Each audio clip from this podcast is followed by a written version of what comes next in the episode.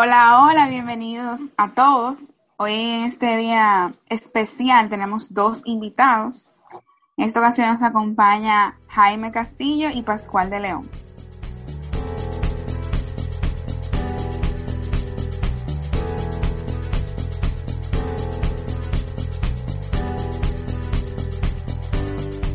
Jaime Castillo, licenciado en Administración de Empresas, con maestría en Finanzas, trabaja en el Ministerio de Trabajo, socio fundador de Cofrolific, apasionado por las cosas de Dios, las finanzas, los ejercicios y la familia. Servidor de la comunidad Ungidos por el rey de la parroquia Santa Cecilia. Y también nos acompaña Pascual de León, quien es servidor de la comunidad de evangelización Ven y Verás, predicador católico, le encanta la evangelización, la predicación del Evangelio, vida saludable y apoya siempre a los demás en la educación financiera y su relación con Dios. Además, es de profesión mercadólogo con especialidad en finanzas corporativas, em, experiencia en el área administrativa y socio fundador de Cofrorfic. Bienvenidos. Bienvenidos, bienvenidos a, a, Vidas Acordes. Este, para aquellos, por supuesto, que no saben qué es Vidas Acordes, es un podcast cristiano donde tratamos temas sociales, económicos, políticos, de toda índole, desde un punto de vista ignaciano para poner esa chispita de Dios en todo lo que hay. Así que bienvenidos Jaime y Pascual, hermanitos míos, ¿cómo están en este día? Muy bien, gracias a Dios. Para mí es un placer estar con ustedes. De verdad que el Señor nos ha puesto aquí. Así que nada, gracias por la bienvenida y aquí estamos. Muy bien, chicos, de verdad que para nosotros es un inmenso placer. Eh, gracias por, por, este momento, esta oportunidad que nos conceden de llegar a, a otros a través de esa plataforma. Y nosotros tenemos una dinámica como, como compañía que somos Control FIC, somos una compañía compuesta por personas cristianas, entonces cada vez que nos invitan a un evento, una actividad, pues nos ponemos siempre en manos de Dios y presentamos lo que vamos a realizar a Dios. Por eso brevemente, pues con el permiso de ustedes, nos ponemos en manos de Dios. Padre Celestial, te damos gracias en este día. Nos ponemos en tus manos, ponemos en tus manos, Señor, este encuentro y que todo se realice conforme a tu propósito para mayor gloria tuya. Tú eres el único Dios verdadero, el que vives y reina por los siglos de los siglos. Amén. Amén. Amén. Amén. Amén. Bueno, luego de esa oración fructífera y esa bienvenida tan maravillosa que nos ha dado Kiara, yo creo que podemos iniciar de una vez con el tema de hoy. Creo que sí. Así es. Y en esta oportunidad vamos a, dar el manejo de las finanzas. Porque yo sé que al igual que yo, hay muchísimas personas que se preguntan qué hacer con su dinero, cómo distribuirlo, en qué puedo invertir, cómo debo ahorrar, estoy gastando mucho, qué está pasando con mi finanza y sabemos que es un tema muy importante en la vida de cada una de las personas. Es por esto que quiero iniciar con la pregunta que nos hablen un poco así sobre el manejo de las finanzas personales en el ámbito general. Bueno, excelente. Excelente pregunta. Eh, yo creo que por ahí empieza todo. Bueno, decirles que nosotros en Control FIC, como le decía mi hermano y socio Pascual, eh, hemos, digamos que, resumido como ese manejo financiero en que debería girar en, torno a cinco pilares, cinco pilares principales que, una persona debería como que seguir para, para, lograr un buen manejo financiero, porque sabemos que ese tema eh, es un tema preocupante eh, y a pesar de que, de que pareciera fácil el manejo, pero no es tan así. O sea, a veces, sobre todo en la población joven, eh, como nosotros, eh, hay mucho descontrol. Entonces, a veces no nos guiamos eh, sobre cómo debería ser ese manejo financiero. Y por eso nosotros hemos querido, que ya incluso lo hemos impartido en otros lugares, eso que hemos definido como cinco pilares para que usted tenga un buen manejo financiero. Primero empezamos por la educación financiera. O sea, antes que todo, eh, hay que empezar a, como que a saborear, a saborear ese lenguaje financiero, eh, aprender eh, varias cositas, los truquitos, qué hacer, qué no hacer. Entonces, ese es el primer pilar y obviamente cada uno de estos pilares lo vamos a ir desarrollando, eh, digamos, en el transcurso del tiempo que tengamos y que cuando el tiempo nos lo permite. Entonces, eso es lo primero. Educarnos financieramente. Esa es la primera. Ya luego de que tú tienes una base de educación financiera, que ya mi hermano Pascual más adelante le dirá eh, algunas fuentes que se pueden usar para educarse y demás, pues tú tienes que seguir con una planificación presupuestaria. O sea, eso, ya que tú sabes más o menos el lenguaje financiero, pues debes hacer una planificación presupuestaria, lo que comúnmente se llama como un presupuesto de tus finanzas que ya también en el transcurso de, pues, de este momento, pues iremos dando pinceladas, porque de verdad que 30 o 40 minutos no, no alcanzan, pero bueno, eh, trataremos de resumir lo más que podamos para que, para que el contenido sea nutritivo y que a todas las personas que, eh, que acceden a esta plataforma, pues puedan nutrirse de, de este proceso. Ese es el objetivo. Entonces, ya vamos por el primero, segundo.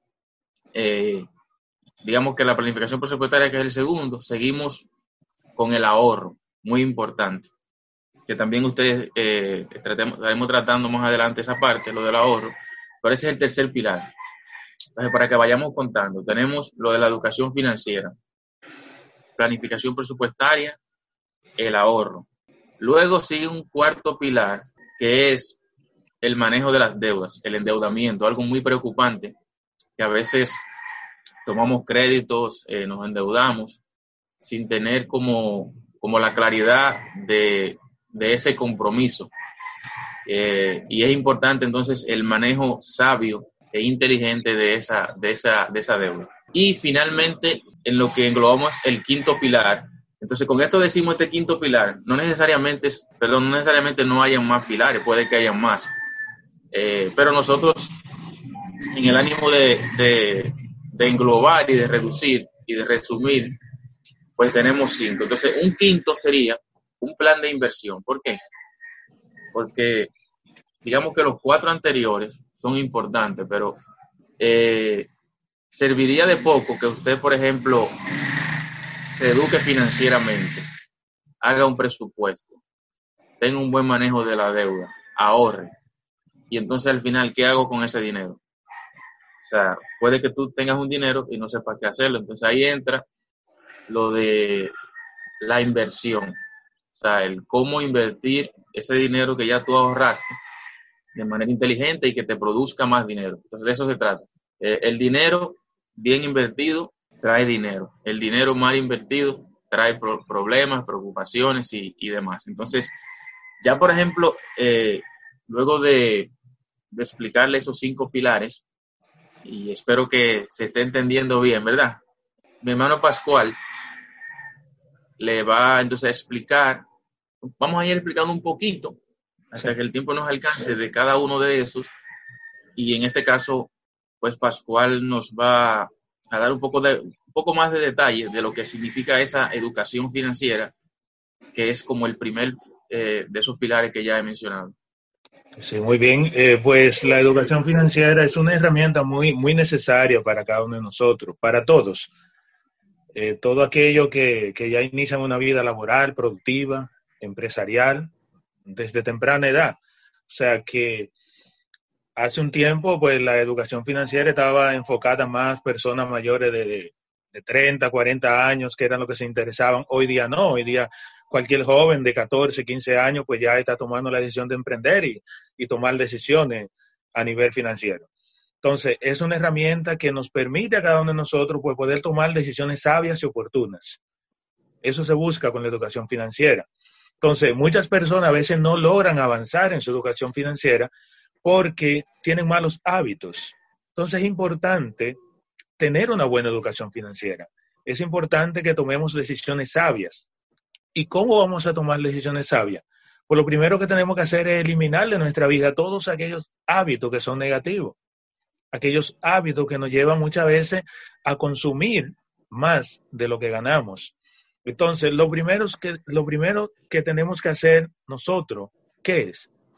Lo primero es nutrirnos a través de la lectura. O sea, cuando hablamos de educación financiera, no es algo que está eh, solo enfocado en el caso de Jaime y mi persona, que hemos estudiado la materia, no. La educación financiera es para todos. ¿Cómo, cómo, o sea, de qué manera nosotros nos vamos a educar financieramente? Pues ahí, como decía, están los libros, esta herramienta poderosa que ustedes están utilizando a través de los podcasts, que llegan a tantas personas. Así podemos encontrar eh, en, YouTube eh, y cualquier otro canal que tenemos de manera eh, virtual, podemos nosotros nutrirnos. Entonces, lo que se busca con eso, con la educación financiera, es tomar decisiones sabias y, a su vez, con la educación financiera, ¿qué buscamos nosotros?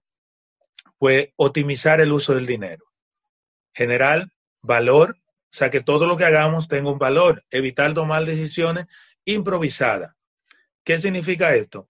Yo voy a eliminar todos aquellos gastos superfluos, o sea, gastos innecesarios, podríamos llamar, y me voy a concentrar solo en tener gastos que sean lo necesario. Entonces, para eso, una recomendación en esta parte de la educación financiera. Yo voy a hacer unas listas, o sea, voy a hacer dos listas. Una que tiene que ver con todo lo que son mis gastos y otra lista de todo lo que son mis ingresos. Entonces, en función de eso, yo voy a empezar a tachar todos aquellos gastos que no son necesarios. Voy a verificar mis ingresos y entonces voy a hacer un balance.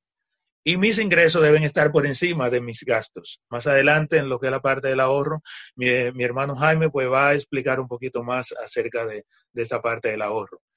Entonces, lo que tiene que haber es la planificación financiera que es de lo que hablaba mi hermano. Es importante que yo eh, me planifique en el tiempo, que me planifique. O sea, cuando yo me planifico, pues entonces eso me va a llevar a mí a tomar decisiones sabias.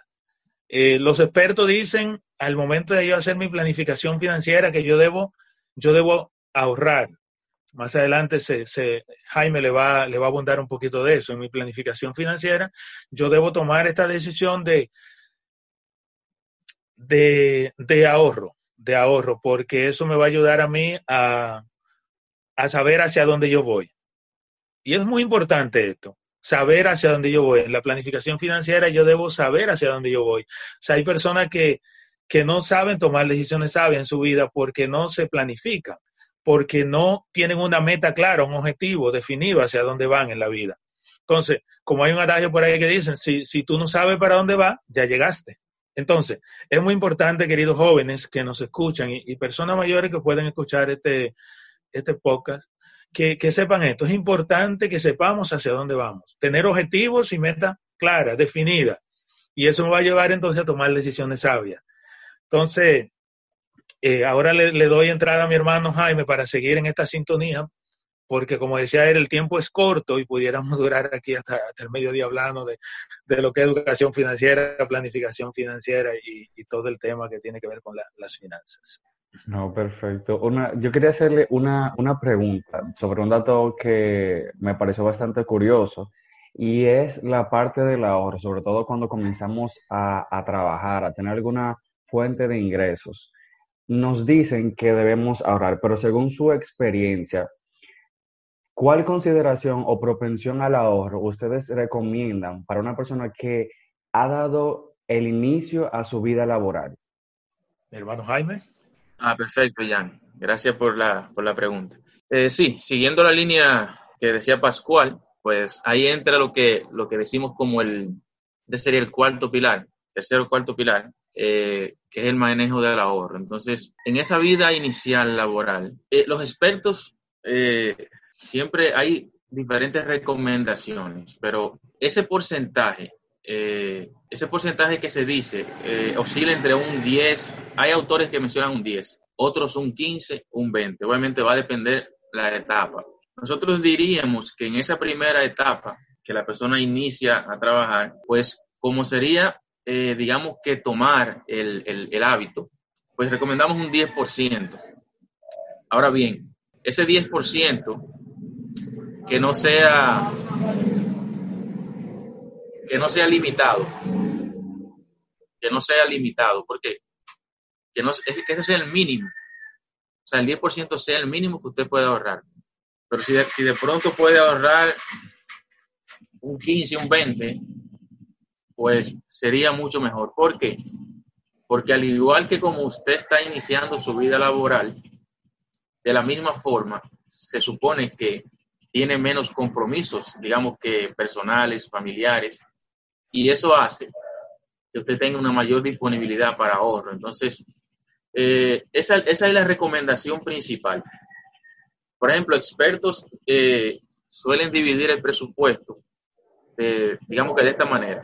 Usted dispone 50% para sus gastos básicos, que esos gastos básicos, eh, digamos que son conocidos, vivienda, alimentación, educación y demás, servicios, eh, un 30% de gastos personales y ellos mencionan de un 20% algunos para gastos, o más bien para ahorro. Entonces, es muy importante, sobre todo, esta pregunta, o sea, porque el ahorro, eh, como digamos que, como la oración, como el ejercitarme, todo obedece a un hábito y nace de un hábito. Entonces, lo, quizá lo más importante no sea la cantidad o el porcentaje, aunque sí es importante ponerlo, pero lo más importante es crear el hábito. Entonces, para crear el hábito, usted empieza por un 10%, eh, debe empezar. ¿Por qué? Porque ya eso lo va a ir llevando a que usted gradualmente pues vaya,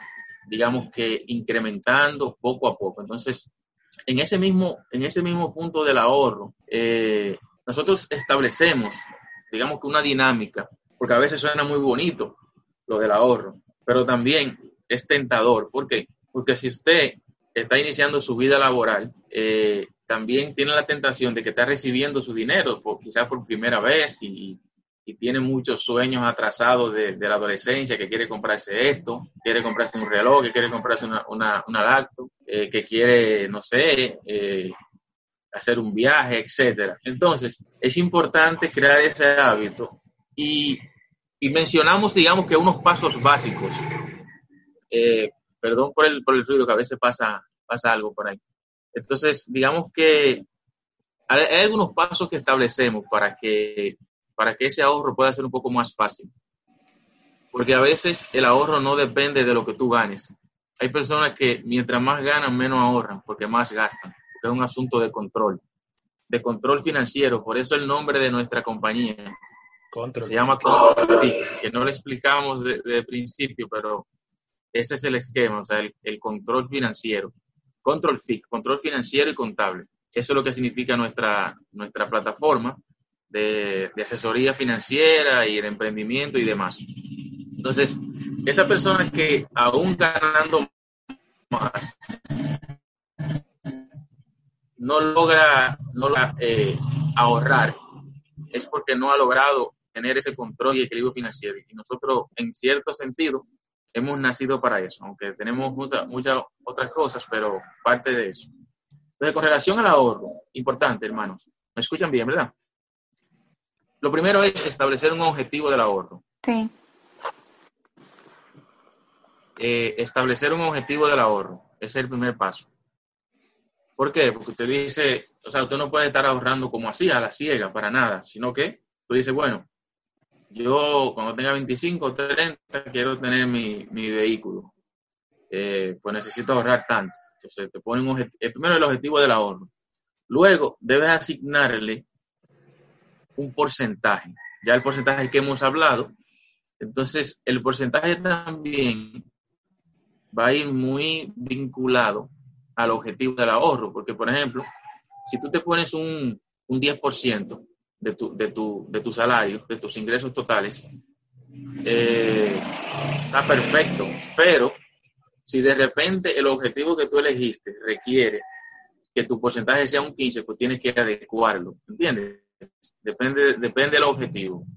Eh, otro, otro punto es que hay que, debemos ser realistas, o sea, realistas con el monto y con el tiempo. ¿Por qué? porque tampoco es que tú puedes proponerte, eh, si tú ganas, por ejemplo, 20 mil pesos, de que yo voy a, yo voy a ahorrar, eh, yo voy a ahorrar 10 mil todos los meses, o 15 mil, o sea, eso es irreal, porque entonces no vas a tener para, para suplir tus necesidades básicas.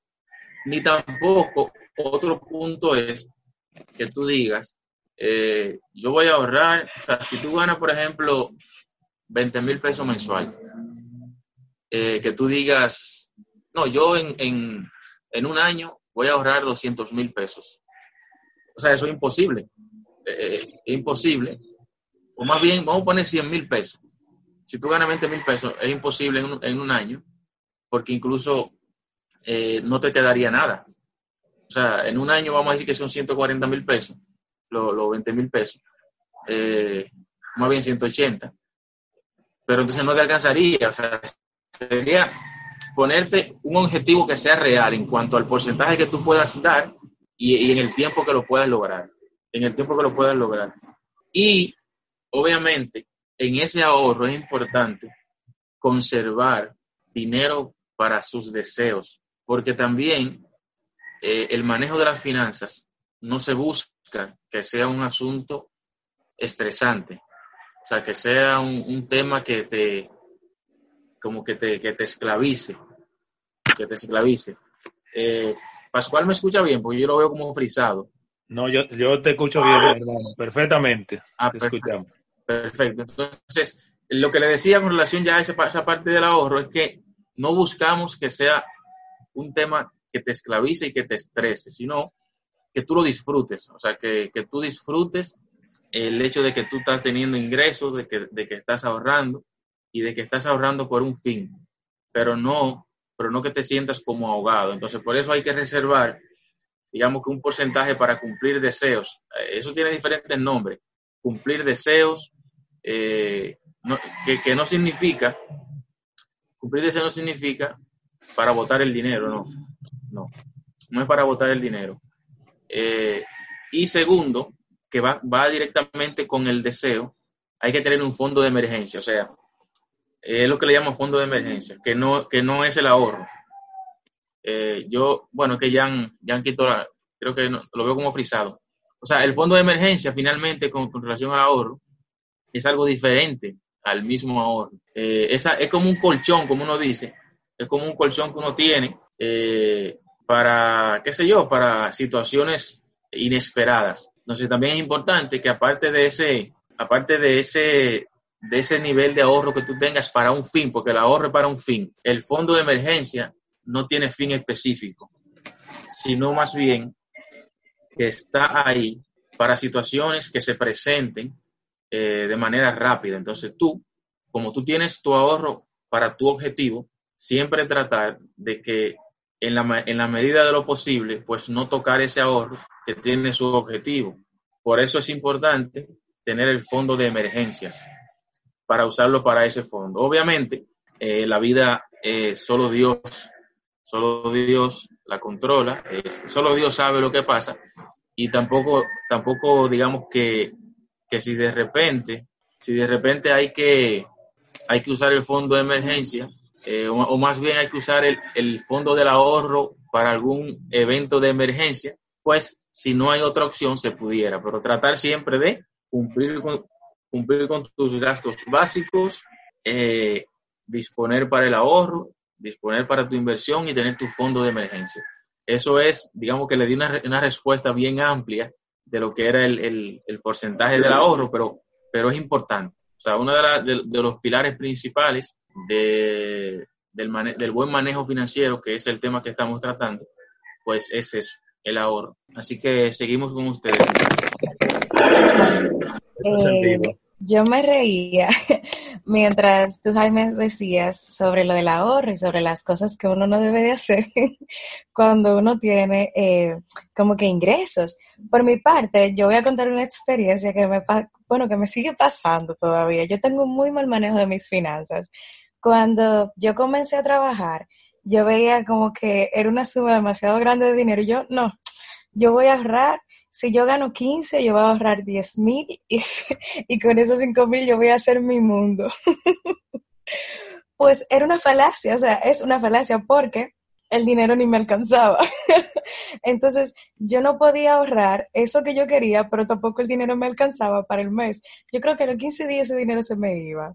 O sea, era como que algo tan, tan, tan lejano. Yo lo veía, yo lo veía como que tan cerca, pero a la vez tan lejano. Entonces, así mismo me pasaba, que yo comenzaba, por ejemplo, me subían el sueldo. Entonces, siempre como que aparecía una cosa más. Yo, bueno, me subieron el sueldo, ahora yo voy a comprar esto y ahora yo voy a hacer esto. Y al final del mes yo me preguntaba, ¿y en qué yo gasté el dinero? Y todavía me lo pregunto, ¿y en qué a mí se me fue el dinero? Porque es que yo no entiendo. Y entonces estoy, estoy comenzando como a, a, organizarme un poco mejor con, el, con la materia de, de, las finanzas, de mis finanzas personales, porque me hace daño. Antes yo lo veía como que, ok, se me acabó el dinero, mami me da dinero y mi papá también. Pero ahora yo tengo que, empezar, que, que, que empezar a pensar como una casi adulta, que pronto eh, va a tener que, vivir sola o que irse al extranjero y que me va a pasar lo mismo y que papi y mami no van a estar ahí para mí. Entonces yo le pregunto a ustedes, eh, ¿qué acciones ustedes les recomiendan a los jóvenes que están como yo, así como con sus finanzas personales ahí dando saltos y dando vueltas? Eh, ¿Qué acciones ustedes les consideran tomar al momento de, de que consuman más de lo que ganan? Ok, perfecto. Aquí te, te voy a ayudar, Riclari, a cada uno de ustedes y todos aquellos que puedan escucharnos más adelante. Lo más importante en esto, eso pasa con la mayoría de, de las personas cuando inician su vida laboral, ya sea empresarial o sea a nivel eh, trabajando como empleado, y es que hay una realidad. Eh, cuando se pone un negocio por primera vez, eh, quizás tú tienes mucha ganancia al principio, pero ¿qué hace la persona regularmente que empieza a gastar? Muchísimo. Cuando dicen los expertos que los primeros cinco años es como si fuera un bebé, lo único que tú vas a hacer es alimentar, alimentar ese negocio, ir guardando, ir ahorrando y ya luego a partir del quinto año, eh, del quinto año, perdón, entonces ya tú empiezas a gastar, a disfrutar lo que decía mi hermano Jaime. Entonces, ¿qué recomendación podemos darle a los jóvenes en cuanto al manejo de su finanza? Aquí entra el, cuatro, el cuarto pilar nuestro que tiene que ver con lo que es el manejo de las deudas eh, nosotros aplicamos siempre la palabra de Dios. Dice Romano 13 que da a cada cual lo que le corresponde, los impuestos, deudas, salda tus, tus deudas, porque como cristianos tenemos que dar testimonio de lo que nosotros somos. Entonces, lo primero que tenemos que hacer es, como decía al inicio, en lo que es la parte del manejo de las finanzas, tengo que tener objetivos claros, definidos, de hacia dónde yo voy, de cuánto yo gano, cuáles son mis ingresos, cuáles son mis gastos. Entonces, ¿qué recomendamos aquí en este caso? Usted debe, ya teniendo claro cuáles son sus ingresos, entonces va a organizarse. ¿Cómo se organiza? Ok, recibo de ingreso 20 mil. Como decía Rick Larry, de inicio yo recibo 20 mil pesos, mi primer sueldo, si soy empleado, wow, cuánto dinero, porque a lo mejor lo que estoy acostumbrado es 2 mil, 3 mil pesos que me daba mi mamá para mis gastos del mes o mi papá en este caso. Entonces, ¿qué yo hago? Recibo 20, pues entonces déjame ver ahora cuáles son mis gastos fijos que son necesarios. ¿Cuáles son los gastos necesarios? Pago de universidad o pago de cualquier eh, curso que esté realizando, eh, la alimentación, son gastos necesarios, el pago del teléfono. Ahora hay otro, otros gastos que no son tan necesarios. Salir con mis amigos de fin de semana eh, o darme un gustico, como decimos en buen dominicano, yo me lo merezco. Eso lo decimos muchas veces. Entonces, ese yo me lo merezco muchas veces sale caro. Entonces, ¿qué se recomienda en este caso? Yo debo listar o enlistar todas mis deudas, los, las deudas que yo tengo, todas. Entonces, si si yo tomé decisiones, como decía mi hermano Jaime, que no fueron planificadas, entonces yo voy a agrupar todas mis deudas, voy a hacer un balance, cuánto debo a la fecha. Entonces, en función de lo que yo debo, yo voy a agrupar esas deudas. Si tengo préstamos, entonces yo voy a verificar la tasa de interés que estoy pagando por cada uno de esos préstamos. Entonces, en función de ello, yo tengo que tomar decisiones. Tengo tarjeta de crédito, entonces yo tengo que tomar una decisión con esa tarjeta de crédito. ¿Qué yo hago? Yo hago primero esto de la tarjeta de crédito, yo la voy a guardar. Algunos expertos dicen que hay que picarla. Yo la guardo no la uso. Entonces, si debo tarjeta de crédito, los intereses son elevadísimos cuando se va acumulando la deuda.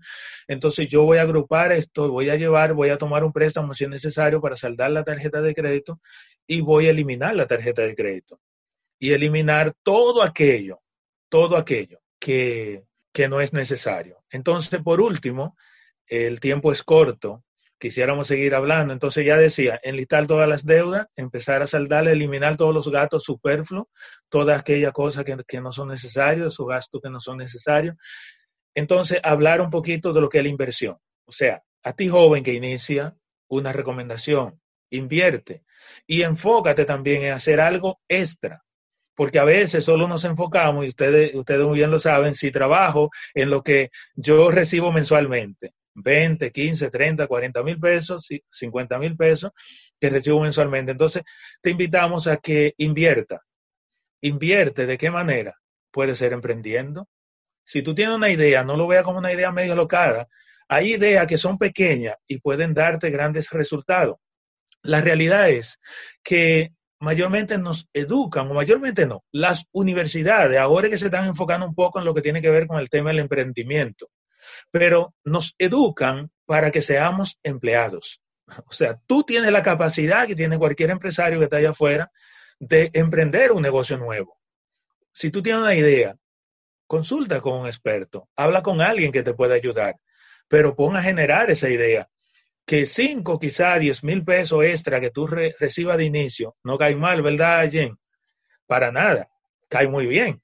Entonces, ¿qué es lo que tenemos que hacer? Si tengo una idea, arranco con esa idea. No importa que tú trabajes, algo que tú puedas dedicarle una, dos horas, tiempo parcial, te va a dar un ingreso extra y te va a ayudar a eso que decía Jaime, de ese, de tu poder tener ese colchoncito para los gastos que todos nos merecemos. Eso tú lo puedes hacer si aparte de, de, lo que tú recibes mensualmente en tu sueldo, tú tienes un ingreso extra por una actividad eh, extra que realice. Entonces, mi, mi querido, la, invitación es sencilla. Organizarnos primero, tener objetivo claro, definido hacia dónde yo voy. Eh, nosotros saber que yo tengo que tener un plan de, ahorro, es muy importante. Tengo que tener un buen manejo de, mis deudas, pero eso va a depender si nosotros vemos el orden en control fee como nosotros lo tenemos definido. Está bien claro, los cinco pilares que nosotros eh, recomendamos, y ya casi voy concluyendo con mi intervención. Lo primero es educación financiera, educarme para poder tomar buenas decisiones, tener una planificación presupuestaria de, todo lo que, lo que recibo, lo que gasto, en fin, cuando yo tengo una buena planificación voy a tomar buenas decisiones. Tercero, el ahorro, que, muy bien lo explicó mi hermano Jaime y, y, recomendó cuánto debe ser lo que yo debo ahorrar de inicio cuando empiezo mi vida laboral. Manejo de mis deudas, que muy bien se lo explicaba hace un instante, y tener ese plan de inversión ese plan de inversión que me va a ayudar entonces a poder tomar buenas decisiones eh, a futuro. No sé si hay alguna otra pregunta o si mi hermano Jaime quiere abundar algo. Yo les decía que al final, eh, este resumen que, hizo Pascual de los cinco pilares, pues tienen un principal objetivo. Tienen un principal objetivo que es tener eh, libertad financiera o riqueza, porque el manejo de las finanzas no se trata de, de tener una vida estresante, eh, esclavizante, y que tú no disfrutes de lo que tú percibes, porque entonces no tiene sentido. O sea, por eso ustedes ven que hay gente que se hacen llamar, no sé, tacaño, miserable, qué sé yo, como le quieran llamar, porque sí, o sea, tienen buenos ingresos, pero realmente no tienen una planificación financiera y a pesar de que tienen ingresos, pues no saben invertir, no lo invierten en sí mismos, o sea, no se dan calidad de vida. Entonces, el fin es ese, de, que podamos tener una libertad financiera que nos permita disfrutar de eso que estamos cosechando. Y obviamente, eso que estamos cosechando, nosotros que somos jóvenes eh, católicos, jóvenes de Dios, pues sabemos que todo lo que, todo lo que nos llega viene de Dios, o sea, viene del Señor. Eh, al final nosotros nacemos sin nada y y poco a poco vamos teniendo cosas, pero eso viene de Dios. Entonces, como viene de Dios, hay que darle al César lo que es del César, pero a Dios lo que es de Dios.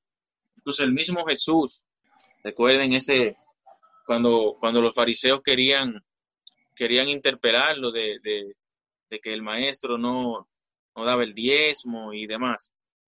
Entonces, eh, él le dijo a uno de sus discípulos que, que fuese a un río que, que el primer pez que pescara, que, que sacara de él esa moneda. Entonces, con eso le digo que el mismo Jesús, eh, que es nuestra iglesia, Él es la iglesia, Él mismo aportó a, la iglesia. En ese, en, ese, en, ese, en ese sentido, digamos que diezmó. Y no solo que aportó a la iglesia, sino que aportó eh, los impuestos. Entonces, por eso es importante que nosotros eh, manejemos también de manera responsable, que quizás es un punto que no, que no dijimos tanto ahorita, pero debemos ser personas eh, civilmente morales y civilmente honestas en todo lo que hacemos. Entonces, hay que darle a Dios lo que es de Dios y a César lo que es del César. O sea, cuando corresponde dar un impuesto, pagarlo. Y finalmente, ya concluyendo, como les decía, le leo esta, esta, este versículo bíblico de, de Malaquías 3.10 que dice, lleva el diezmo íntegro a la casa del tesoro para que haya alimento en mi templo. Ponedme así a prueba dice el Señor. Y veréis, y veréis cómo os abro las esclusas del cielo y derramo sobre vosotros la benéfica lluvia hasta que se agote.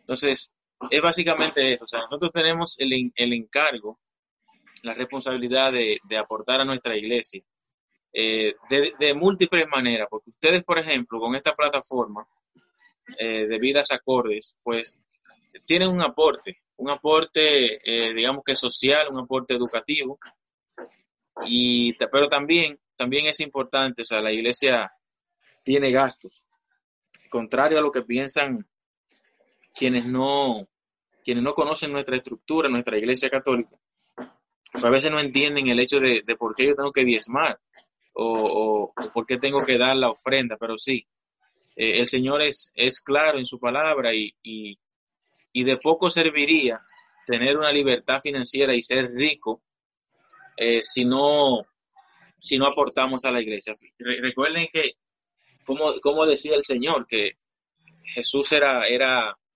o fue duro, es duro con, con los ricos. Él decía que, que era más difícil, eh, era más fácil que un camello pasase por, por, el, por el hoyito de la aguja que, que un rico entre al reino de Dios.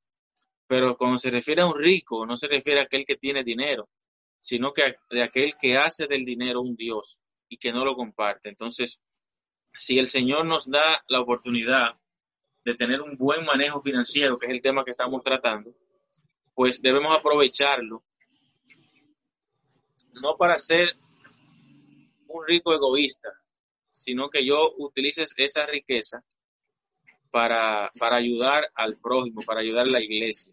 Entonces, al final es eso, la, motivación que hacemos a todos los las personas jóvenes, adultos, eh, los que están aquí en nuestro país, los que están a nivel internacional, pues también es que ese llamamiento a que, a que ahora, sobre todo en este tiempo de pandemia, que es una situación difícil para todos, incluyendo la iglesia, eh, pues que, aportemos más, que seamos más solidarios. Y bueno, el Señor, ahí lo dicen en Malaquías, que Él llenará de lluvia eh, aquel que, pase esa prueba que el Señor pone. Entonces, nada, hermanos, así que esa es la invitación. Eh, Pascual y yo nos reiteramos a sus órdenes, así que a través de nosotros de manera personal y también de nuestra plataforma que invitamos a todo el que, el que escucha este, este podcast que nos siga en, en, Control Fit en Instagram, que ahí eh, estamos para asesorarlo de manera a nivel financiero, a nivel contable, a nivel también de emprendimiento, de negocios. Incluso tenemos un acápite también de un manejo legal. En fin, eh, tenemos diferentes servicios que lo tenemos a disposición de, pues de la comunidad. Bueno, pues muchísimas gracias por tan maravillosa explicación sobre el manejo de nuestras finanzas personales. Particularmente yo no quería que se acabara este momento porque me pareció muy interesante. Gracias Pascual, gracias Jaime por aceptar esta invitación al podcast. Y claro que sí, los vamos a seguir en sus redes sociales. También invitamos a nuestros seguidores a que los sigan en sus redes sociales, arroba control Entonces ya saben. Y nada, eh, luego de esta buena plática, pasamos a nuestras pastillitas de fe, nuestros tres minutos de formación.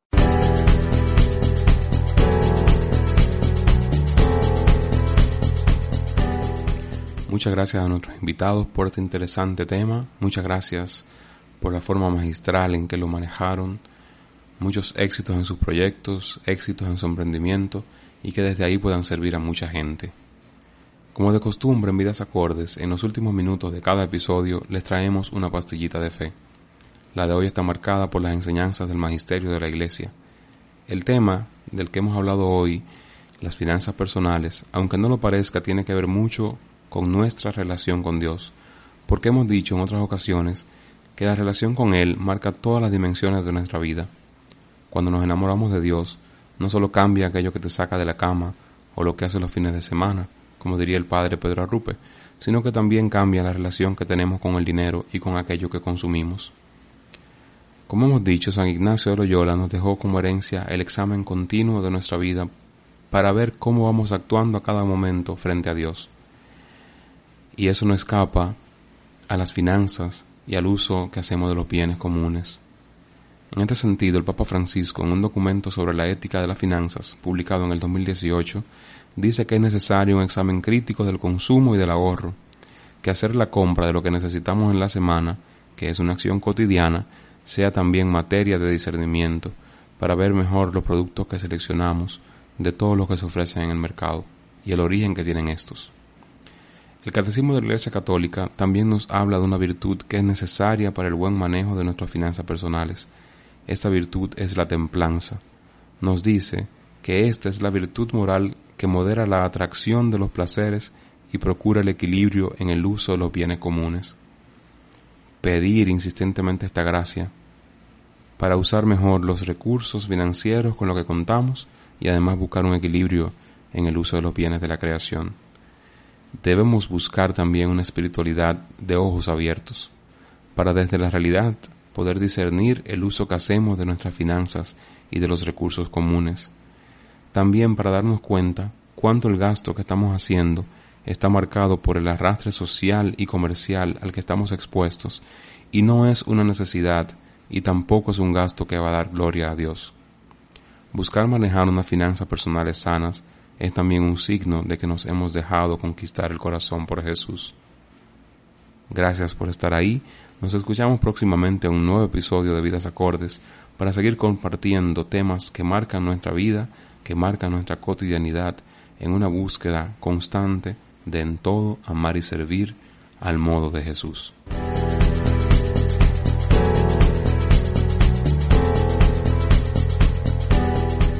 Después de estas dulces pastillitas, hemos llegado a nuestra parte final.